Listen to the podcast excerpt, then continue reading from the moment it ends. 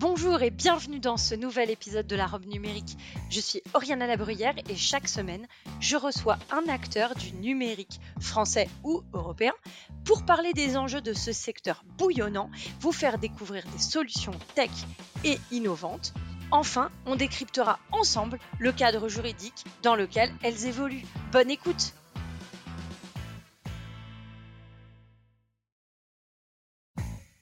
Bonjour à tous et bienvenue dans la robe numérique.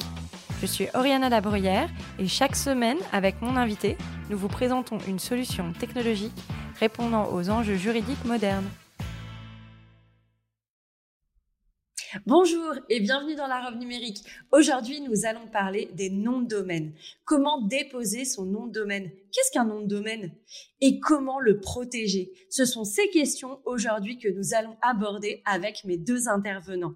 Aujourd'hui, pour parler des noms de domaine, j'ai le plaisir de recevoir Yann Lekerler, qui est juriste, et Stéphane Panesek, responsable de la division Corporate Services au sein de la société Gandhi. Tout de suite, on va rentrer dans le vif du sujet.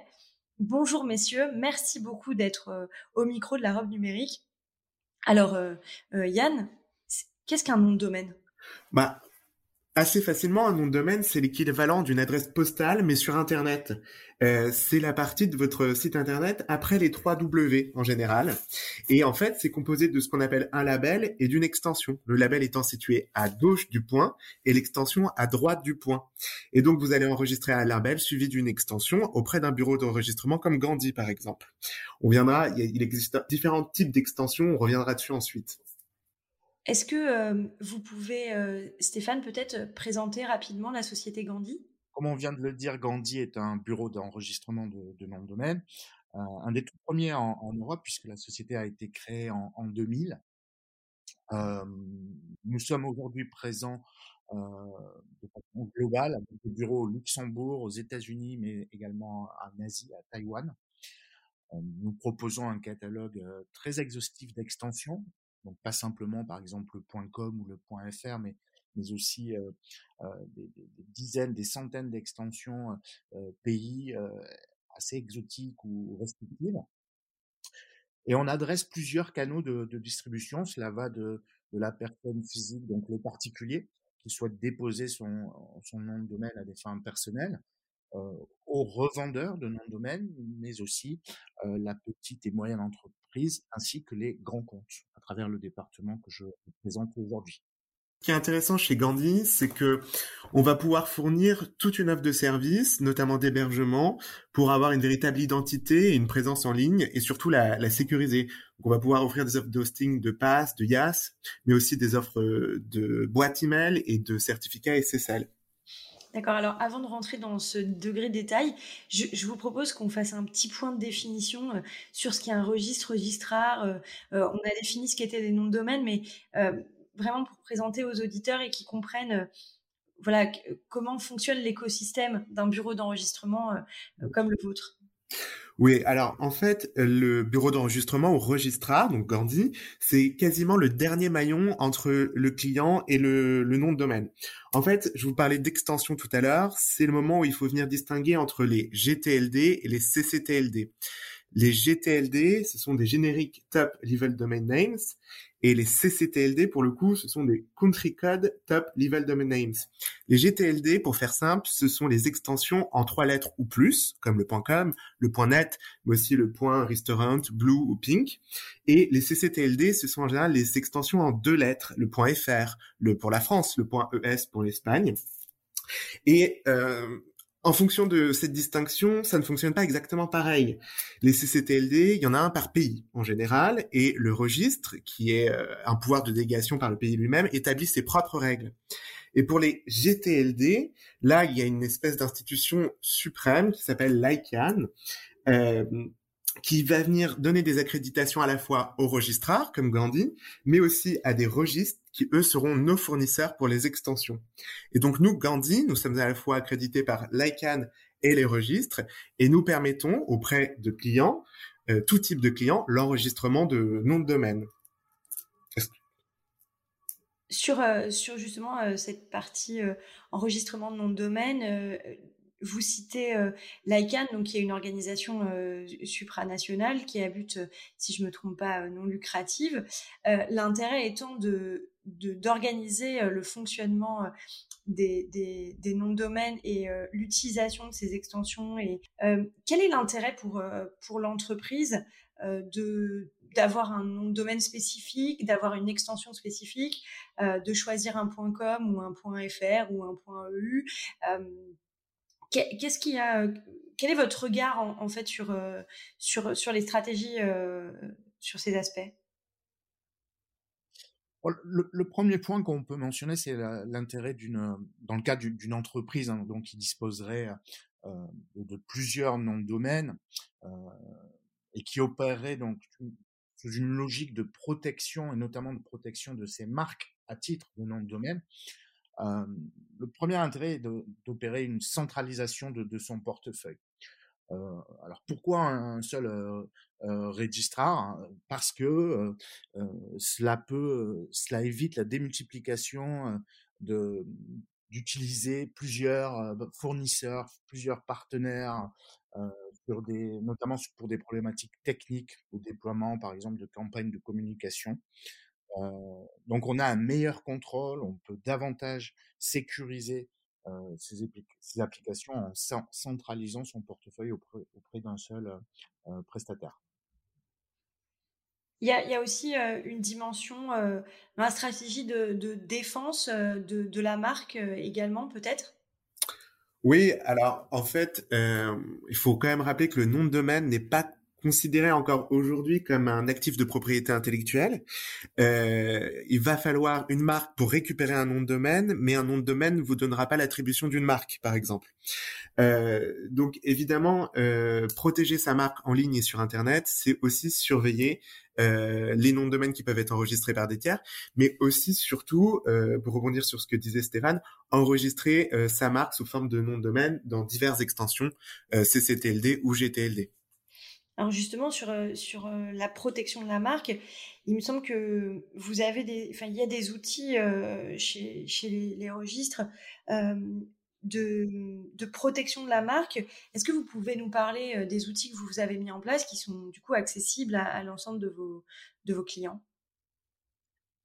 Le premier outil, c'est la recherche de, disponibilité. Et ensuite on va proposer un accompagnement auprès de nos clients L'important, c'est effectivement, hein, vu le, les, centaines, à l'heure actuelle, il y a plus d'un millier d'extensions qui sont, qui sont disponibles. Donc, d'un point de vue budgétaire, déposer les noms de domaine sur l'intégralité de ces extensions serait, serait un non-sens. Donc, il est important de définir d'abord un bon périmètre de, de protection en mesurant par exemple le, risque inhérent propre à chaque extension et aussi les, opportunités business que représente chaque territoire associé à ces extensions.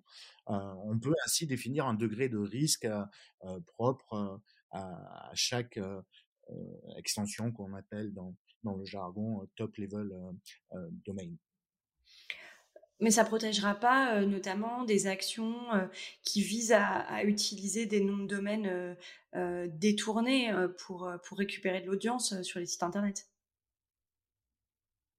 C'est en cela que la, en, en, marge ou en parallèle de la d'une politique de d'enregistrement défensif, de nom de domaine, il est très important de, mettre en place un, programme de, veille, de surveillance pour être alerté en cas d'enregistrement euh, euh, abusif effectué par, par des tiers.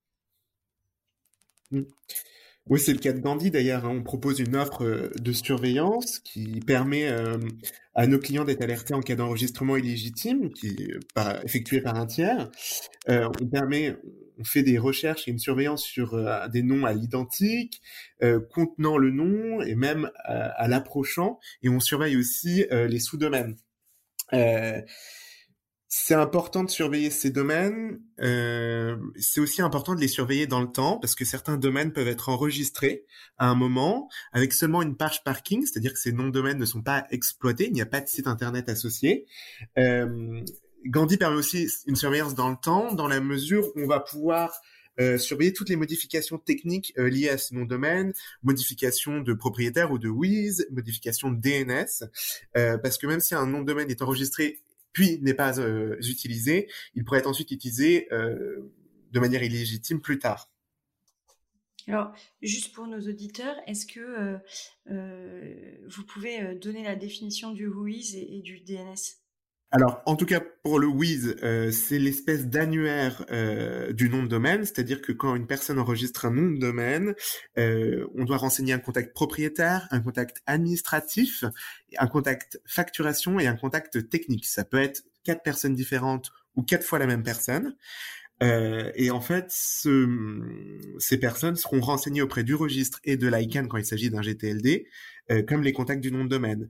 Fut un temps où ces informations étaient publiées sur Internet, donc dans le WIZ, accessible par tous, mais depuis euh, le RGPD, ceux-ci sont, sont cachés pour les personnes physiques. Ce qui complexifie la, la tâche des, des, des, ayants droit, des titulaires de marque, pour euh, identifier souvent qui se cache derrière le nom de domaine. Alors pour revenir sur les noms de domaine, euh, je voudrais simplement votre regard sur, euh, sur les extensions et notamment euh, les extensions locales ou avec des points spécifiques. On voit arriver des points IO, on a des points photos, etc. quel est votre regard aujourd'hui, notamment parce qu'on a des toutes petites structures qui n'avaient souvent pas un business numérisé? Euh, pas un, un, business euh, digitalisé. Et aujourd'hui, euh, elle se numérise. Quel est votre, votre conseil, votre regard sur ces aspects? Comment bien choisir son nom de domaine?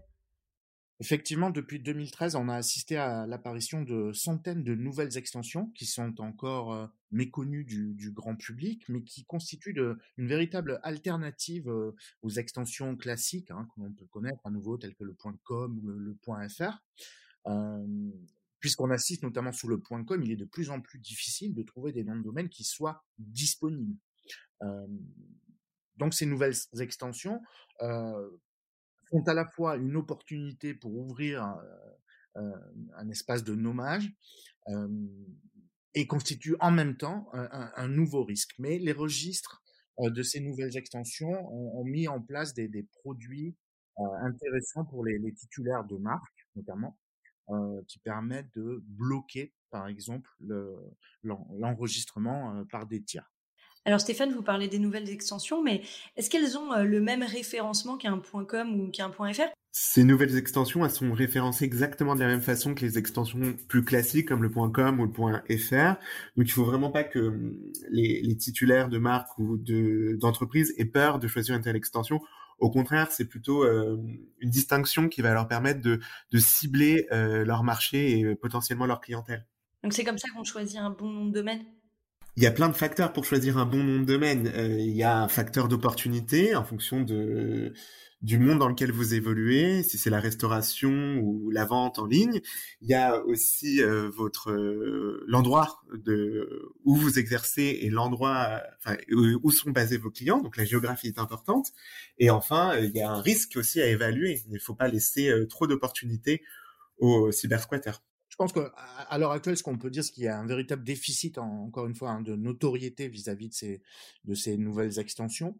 Euh, c'est plus facile à la limite lorsque pour une, une start-up, par exemple, qui se lance, de partir directement euh, avec son nom euh, sous une nouvelle extension que ça ne l'est pour une, très grosse entreprise qui est déjà établie, puisque vont se poser des, logiques de migrer, par exemple, leur nom de domaine institutionnel en .com sous cette nouvelle extension, avec des logiques notamment de, perte éventuelle de SEO.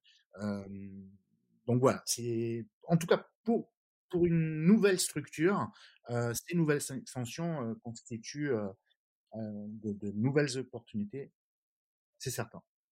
Alors sur euh, sur la partie euh, de la protection du cybersquatting, est-ce que vous pourriez nous expliquer ce que c'est que le cybersquatting et puis et puis comment s'en prémunir? Alors on a bien compris qu'il fallait acheter un certain nombre de noms de domaine autour de la marque pour éviter ce type de comportement, mais mais plus spécifiquement, est-ce que vous avez des conseils? Bah, le cybersquatting, c'est un fait. Je pense qu'on peut être euh, très diligent quant à la protection de sa marque sur Internet. On peut pas forcément l'éviter. Hein. Les cybersquatters sont assez malins. Euh, quand ça arrive, c'est pas non plus la fin du monde. Il y a des moyens de, de, de combattre euh, un tel fléau, en tout cas. Nous, en tout cas, sur Gandhi, euh, ce qu'on peut proposer à nos clients qui en sont victimes, c'est lorsque, grâce à notre système de surveillance, on détecte un nom de domaine euh, litigieux ou illégitime enregistré, la première action à faire, c'est de s'adresser au bureau d'enregistrement dans lequel le nom de domaine a été enregistré pour faire une demande de suspension et ensuite une demande de divulgation puisque le WIS maintenant n'est plus accessible par tous. Alors, la demande de divulgation est aujourd'hui encadrée, donc on est à peu près sûr de l'obtenir. En ce qui concerne la suspension, c'est au bon vouloir euh, du bureau d'enregistrement parce que, on le sait, le nom de domaine n'est pas un actif de propriété intellectuelle, donc son seul enregistrement ne constitue pas forcément une atteinte. La deuxième étape consiste à faire une mise en demeure du titulaire du nom de domaine euh, litigieux. Là encore, ça peut fonctionner comme ça ne peut pas fonctionner. Tout dépend de la personne euh, qui a enregistré ce nom de domaine et euh, tout dépend ce qu'elle compte faire avec ce nom de domaine. Et enfin, on arrive sur les procédures euh, extra-légales, à savoir l'URS, donc l'Uniform Rapid Suspension, et l'UDRP, l'Uniform Dispute Resolution Process. Donc sur les, les, les, stratégies en fait de protection, euh, on a parlé du, euh, du DRP, euh, du RS. Est-ce que tu peux nous expliquer à quoi ça s'applique concrètement en fait Est-ce que tu peux vulgariser ces aspects s'il ouais. Donc l'URS et, et l'UDRP, donc L'URS veut dire Uniform Rapid Suspension et l'UDRP, Uniform Dispute Resolution Proceeding. Ces deux procédures extra-légales euh, devant l'OMPI s'adressent pour les noms de domaine qu'on appelle GTLD. Donc c'est ces noms de domaine en trois lettres ou plus euh, qui vont permettre donc de geler ou récupérer euh, le nom de domaine en question. En ce qui concerne les CCTLD, donc pour les country codes, donc les noms de domaine en deux lettres qui représentent un pays, le FR ou le ES, euh, de, des procédures similaires existent, mais elles sont régies par chaque registre euh, en fonction de l'extension. Pour, pour, essayer de, de, de, récapituler, cela passe à, à la fois donc par l'établissement d'un périmètre d'enregistrement défensif, que l'on va compléter par la mise en place d'un programme de surveillance. Et enfin, comme euh, vient de l'expliquer Yann, il faut être en mesure de pouvoir euh, donner une suite aux enregistrements abusifs euh, par les, les, procédures extra-légales qui sont, qui sont disponibles pour, ces extensions. Aujourd'hui, on, parle beaucoup de cyberattaques. Est-ce que une bonne stratégie de de domaine, ça permet d'avoir devoir limiter les, cyberattaques ou pas? Tout à fait. Le, choix du registre doit, aussi se, faire en fonction de, de, ces aspects sécurité, à la fois sur la sécurisation des, outils donc qui sont mis à disposition du client, hein, tels que typiquement l'interface d'administration des, noms de domaine, mais aussi des produits de sécurité propres à, à appliquer sur les noms de domaine les plus sensibles. On parlait tout à l'heure d'enregistrement qui, qui, peuvent être faits purement à, caractère euh, défensif. Euh, pour cela, ces, produits de sécurité ne sont pas forcément envisagés. En tout cas, sur, par exemple, sur, sur votre nom de domaine principal, celui qui va soutenir ben, le site web, euh, les, les, emails de la société, euh, etc. Euh, il est très fortement conseillé, effectivement, d'appliquer un certain nombre de, de produits qui ont été ces dernières années euh, mises à disposition par, les registres et, qui sont de facto proposés par, les bureaux d'enregistrement. On peut citer par exemple le, ce qu'on appelle le, le Registry Lock, euh, qui est disponible à la fois euh, sur du .com et également euh, mis à disposition par, l'AFNIC sur le, sur le .fr, le FR Lock qui empêche, par exemple, même en cas, par exemple, de, euh, récupération des, euh, des infos de login de l'interface d'administration du, du, nom de domaine, ce produit va interdire toute modification critique sur le nom de domaine euh, sans un, un, appel téléphonique, un échange entre le registre et le registrar pour vérifier si cette modification est bien autorisée. Donc c'est vraiment des éléments de sécurité euh, assez élevés finalement. Voilà, ça permet de, de, de, de renforcer la sécurité de, de, ces, de ces noms de domaine qui sont considérés comme super vitaux parmi le portefeuille d'une d'une société. Donc on comprend bien l'intérêt d'avoir un, nom de domaine donc adapté, une, une protection donc sur le nom de domaine tant défensif que que offensive. Maintenant, j'ai deux dernières questions pour vous. Classiquement, je demande à, mes, invités de, répondre oui/non à quelque chose. Donc Yann, Stéphane, si je vous proposais de dire euh, oui à quelque chose, ce serait quoi et non à quelque chose, ce serait quoi pour vous? Donc, s'agissant à nouveau de la, de la, protection d'une marque en, euh, d'un nom de produit en, en, ligne, euh, je dirais oui à ne pas se limiter simplement au territoire sur lequel on opère. Par exemple, si on est une société qui, euh, à l'instant T, fait uniquement du, euh, du business en France, euh, simplement sécuriser le, le point .fr l'expose à un risque assez conséquent à terme. Ouais, et puis pour ma part, je dirais oui aux nouvelles extensions qui vont permettre de, vous, de se distinguer sur Internet, de cibler son activité. Et puis c'est quand même tellement plus agréable pour un consommateur de voir un, un site Internet qui change un petit peu de l'ordinaire. Et alors du coup, à quoi vous dites non? Bah, moi, je pense que je dirais non à tout ce qui est euh, tentative de phishing avec une bonne protection de nom de domaine. Euh, normalement, il n'y a plus de phishing à l'encontre de, à votre rencontre. Stéphane, est-ce que vous avez envie de dire non à quelque chose? Non. il accueille tout, il dit non à rien, très bien. C'est une belle conclusion, j'aime beaucoup. Non, euh, merci beaucoup. Plus, sérieusement, je, je, dirais non. encore une fois, il, convient de rationaliser, de, de mettre en place une, une, véritable stratégie de protection. Il ne s'agit pas non plus de, de partir dans tous les sens et d'enregistrer euh, euh, toutes les variations euh, possibles, imaginables autour de, de, de, de, sa marque à titre de, de nom de domaine. Par exemple, il y a quelques années, c'était la mode du, il fallait enregistrer toutes les, les combinaisons possibles autour des, des lettres constituant un, un, un, nom de, de, de marque. Est-ce bien possible? Ouais, voilà, comme le disait Yann précédemment, le risque zéro, de toute façon, en matière de cybersquatting n'existe pas. Donc, encore une fois, il faut, rationaliser euh, son, son, portefeuille et avec les trois piliers qu'on a exposés, bon périmètre défensif, surveillance et gestion de l'extra-légal, on a là quelque chose d'efficace. Ok. Bon, en tout cas, merci beaucoup, euh, messieurs, d'être venus au, au, micro de la robe numérique. C'est un vrai plaisir. Je vous dis à très bientôt, effectivement, pour un, pour un autre euh, épisode sur les noms de domaine, et là avec une marque. Merci beaucoup, messieurs.